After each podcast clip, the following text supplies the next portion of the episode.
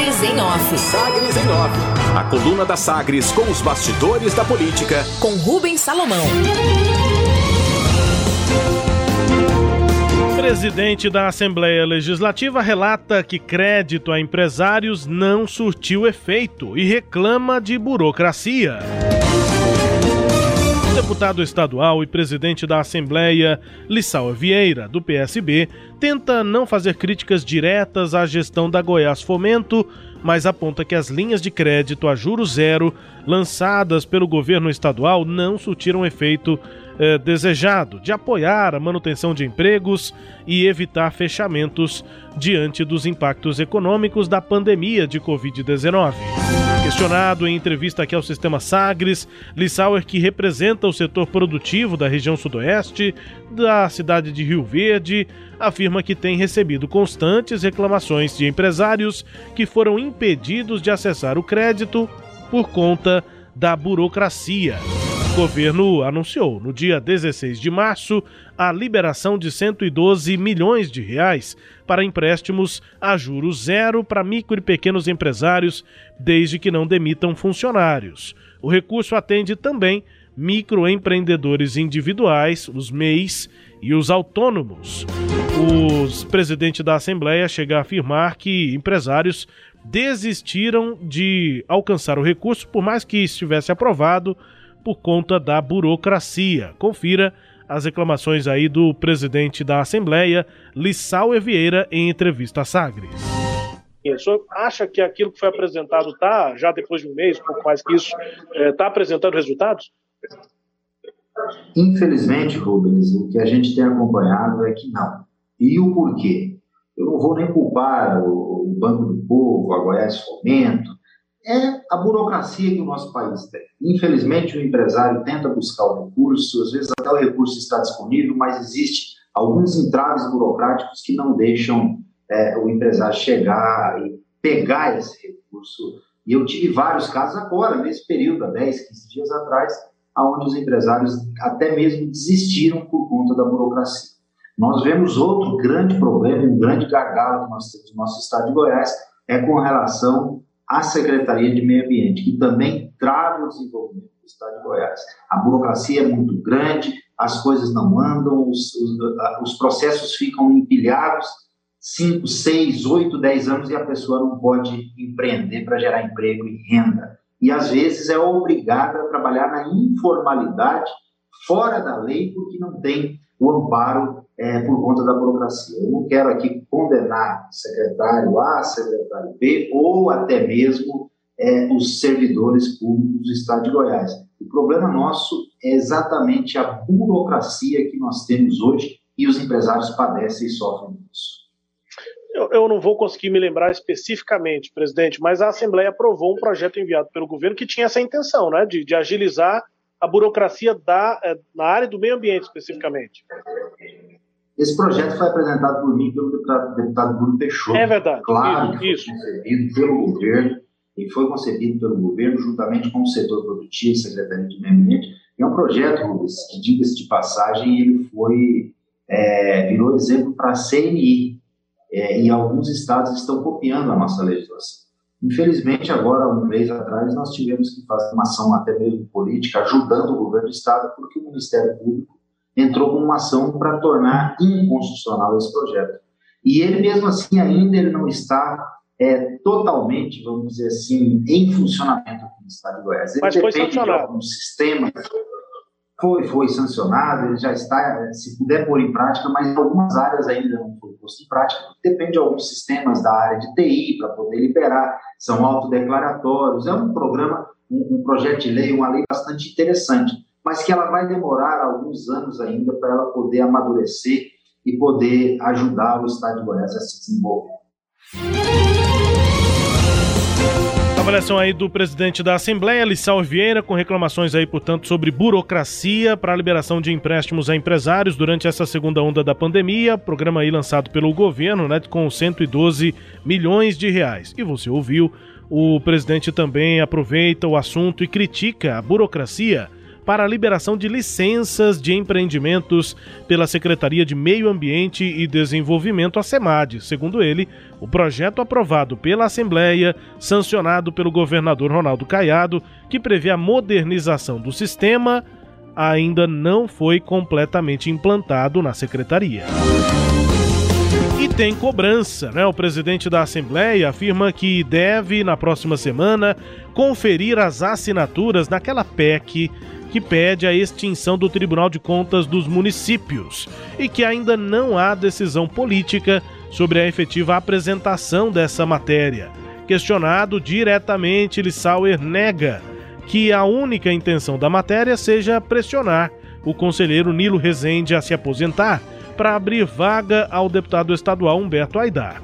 No entanto, Lissauer relembra que foram três indicações feitas ao TCM na última legislatura e que nesta, que se encaminha para a reta final, nenhuma indicação ao tribunal foi realizada e que a vez é de Humberto Aidar. Confira a avaliação de Lissauer Vieira sobre essa possível proposta de extinção do TCM. Depende do deputado Henrique Arantes. Eu não falei com ele essa semana para saber como estão, ouvir dizer, até notícias de imprensa, que ela tem assinaturas suficientes. Não sei oficialmente se tem ou não. Tenho que confirmar com o deputado Henrique Arantes. O senhor não assinou? Eu assinei. Tá. E, inclusive, fui o primeiro a assinar e fiz questão de ser o primeiro. Uh, o deputado Henrique Arantes, essa semana foi uma semana com um feriado no meio, então uma semana bastante curta, né? Uh, nós não tivemos a oportunidade de conversar, mas com certeza na semana que vem ele deve me procurar. Se ele tiver as assinaturas suficientes e achar que é necessário tramitar, pode ter certeza que nós colocaremos tramitar imediatamente. E adianto aqui, dentro da tramitação da PEC, o meu voto é favorável à restrição do PCP. Então não é pressão para causar uma aposentadoria e abrir a vaga para o deputado Humberto Aidar? Vou perguntar bem diretamente assim, presidente. Não é pressão para isso?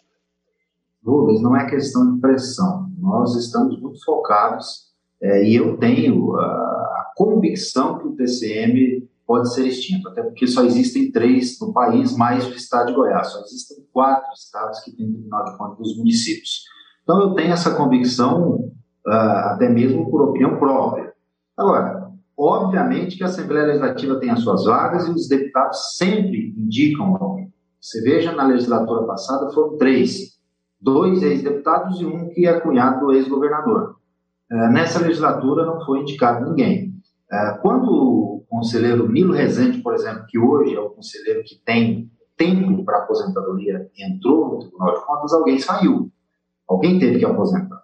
Então, é isso que o deputado Humberto Aidar tem mostrado, a vez é dele, a vaga é dele, existe um combinado na Assembleia que a vaga, quando surgir, seria a dele, porém, aí fica a cargo do, do conselheiro aposentar ou não. Ah, na questão que tange a, a, a tramitação do projeto, você pode ter certeza que quando ele começar a tramitar, não tem como. É a avaliação aí do presidente da Assembleia, Lissau Vieira, sobre essa proposta, né? O deputado Henrique Arantes coletando assinaturas. E na semana que vem, segundo Lissau, vai haver a avaliação se essa PEC vai ou não vai tramitar, prevendo a extinção do Tribunal de Contas dos Municípios. É uma manifestação muito antiga, histórica. Na Assembleia sempre se considera extinguir o TCM quando há algum problema, alguma demora para a aposentadoria. O presidente lembra que, portanto, é, nesta legislatura ninguém foi indicado para o tribunal e que na passada três foram as indicações para o Tribunal de Contas dos municípios e que cabe ao conselheiro Nilo Rezende decidir se vai ou não se aposentar. Programa Social. O secretário de Desenvolvimento Social do Estado, Wellington Matos, que assumiu a pasta com a saída da ex-senadora Lúcia Vânia, recebeu a confirmação de que o governador Ronaldo Caiado aprovou e vai enviar para a Assembleia Legislativa um projeto para instituir novo programa social. O programa Crédito Social ainda vai ter o funcionamento detalhado pela pasta, mas a gestão estadual reserva um investimento de 20 milhões de reais e o secretário adianta que o Gabinete de Políticas Sociais, comandado pela primeira-dama Gracinha Caiado, ainda define como será a execução dessa política. A intenção é atender necessidades básicas, da população mais vulnerável. Falta o convite. Vereadores do MDB adiantaram a articulação entre outros colegas da casa para o retorno de Henrique Alves à Secretaria de Planejamento e Habitação, a CEPLAN, ele que é vereador eleito em 2020 e presidente da CCJ na casa. A intenção dos vereadores é colocar um fim à disputa entre o Partido Patriota do presidente da Câmara, Romário Policarpo, e representantes do setor imobiliário, Henrique Alves, tem disposição para voltar ao passo, é o que ele conta a colegas vereadores. Só falta a decisão do prefeito Rogério Cruz, do Republicanos, para a confirmação desse convite. Investigação: cinco vereadores de Silvânia assinaram um requerimento que propõe a abertura de comissão parlamentar de inquérito, uma CPI para investigar contratos celebrados pela Prefeitura neste ano de 2021. O número de assinaturas é suficiente para a abertura da comissão.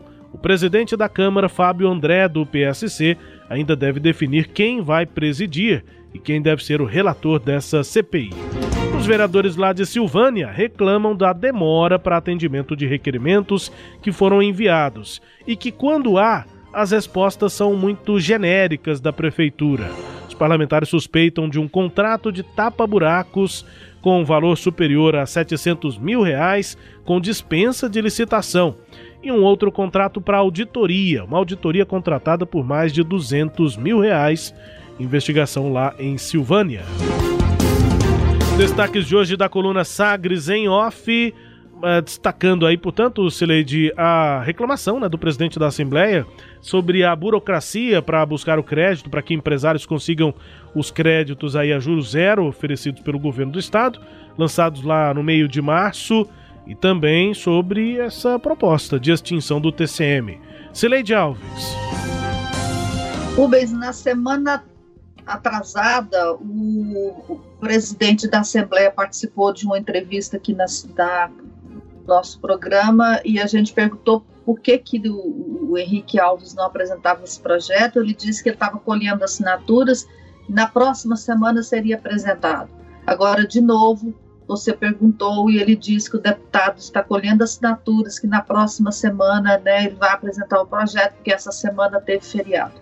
Isso não é por acaso, né? É muito fácil você colher 27 são 27 ou 14 assinaturas? Ah, são 14 o número mínimo, mas o que foi informado é que já tem 27. Pois é, isso é coisa muito fácil. Já tem, é chegar e apresentar. Né? Por isso que eu acho que essas, é, não, a Assembleia não quer acabar com o Tribunal de Contas. A Assembleia está fazendo uma chantagem, o que é muito grave, né? porque uma instituição chantageando outra instituição para que um de seus membros se aposente e abre vaga para o deputado tomar posse. O Lissauer nem esconde isso. Quando ele disse, e ele disse isso duas vezes hoje na sua entrevista, que na legislatura passada três é, é, conselheiros se aposentaram e que agora, até agora, nós estamos no meio do mandato, nenhum conselheiro se aposentou. Né? Então, ele está demonstrando insatisfação e o que a Assembleia quer é essa vaga do Nilo Rezende. O Nilo Rezende está se é, recusando a se aposentar agora, ele não tem a idade para aposentadoria obrigatória, ele tem idade para se aposentar, mas como servidor público ele pode continuar trabalhando até completar 75 anos de idade, então é, ele deixar o tribunal antes de 75 anos é uma decisão dele, ele não precisa fazer isso e ele não quer sair, né? Só que a Assembleia Legislativa, que já reservou essa vaga para o deputado Humberto Aidar, quer que ele saia, e aí fica esse jogo de rato e gato, né? O, o gato o, sempre ameaçando comer o rato. Só que o, o gato, ele não vai lá e, e, e, e, faz, né? E ataca o gato. Ele fica ali escondido, só escondido, tentando fazer o rato sair e ir embora por si só para ele ocupar a casa do, do, do rato. E o rato está se recusando a sair. Quer vir? Venha, venha e me coma. Vem aqui dentro e me coma, né? E o, e o gato está aqui, ó, só é, rosnando, ameaçando e não sai do lugar. Eu acho que esse é um pouco a imagem e é uma pena que a Assembleia Legislativa se disponha a fazer esse jogo que não é um jogo dos mais é, é, bonitos de se ver, Rubens. É, quando ele é perguntado diretamente, ele diz que não, que não é, não é pressão, mas que foram três indicados na legislatura passada e que nessa nenhum foi indicado. E, e, enfim, a legislatura está indo para sua reta final, né? Está nos seus últimos anos aí. Já foram, já foi mais da metade dessa legislatura. Bom, vamos ver para onde vai caminhar então essa proposta do TCM. É um dos destaques aqui da coluna Sagres em Off, que também é podcast. Está no Deezer, no Spotify e no SoundCloud. Para quem acompanha aqui a coluna como podcast, também acompanha semanalmente o Pode Falar, Sileide. Vamos destacar o que nesta edição do podcast, o primeiro de política de Goiás? Amanhã, a partir das nove e meia, nós vamos tratar de dois assuntos, né? É, a fila da vacina e os esforços de políticos para dar prioridade para alguém, para alguns grupos, né? Tornar alguns grupos especiais, enquanto que a população normal se espreme nas filas, né? ainda tem aqueles que estão batalhando para fazer sala VIP de vacinação. E o outro assunto é a confusão na Câmara de Goiânia, né? Depois de que se derrubaram os muros é, que separavam as duas instituições, os vereadores passam um dia na Câmara e já não sabe mais o que é ser prefeito, quem é prefeito e quem é vereador na cidade. Ah, essa confusão é muito real. Podcast pode falar então às nove e meia todo sábado tem uma nova edição no seu tocador de podcast preferido e também no rádio. O podcast também da coluna Sagres em Off tá aí disponível diariamente no Deezer, no Spotify, no SoundCloud, nos tocadores do Google e da Apple. Todo o conteúdo da coluna também no sagresonline.com.br.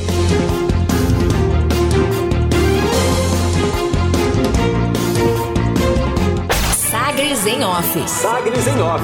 A coluna multimídia. Acompanhe ao longo do dia as atualizações no www.sagresonline.com.br. Sagres em Off.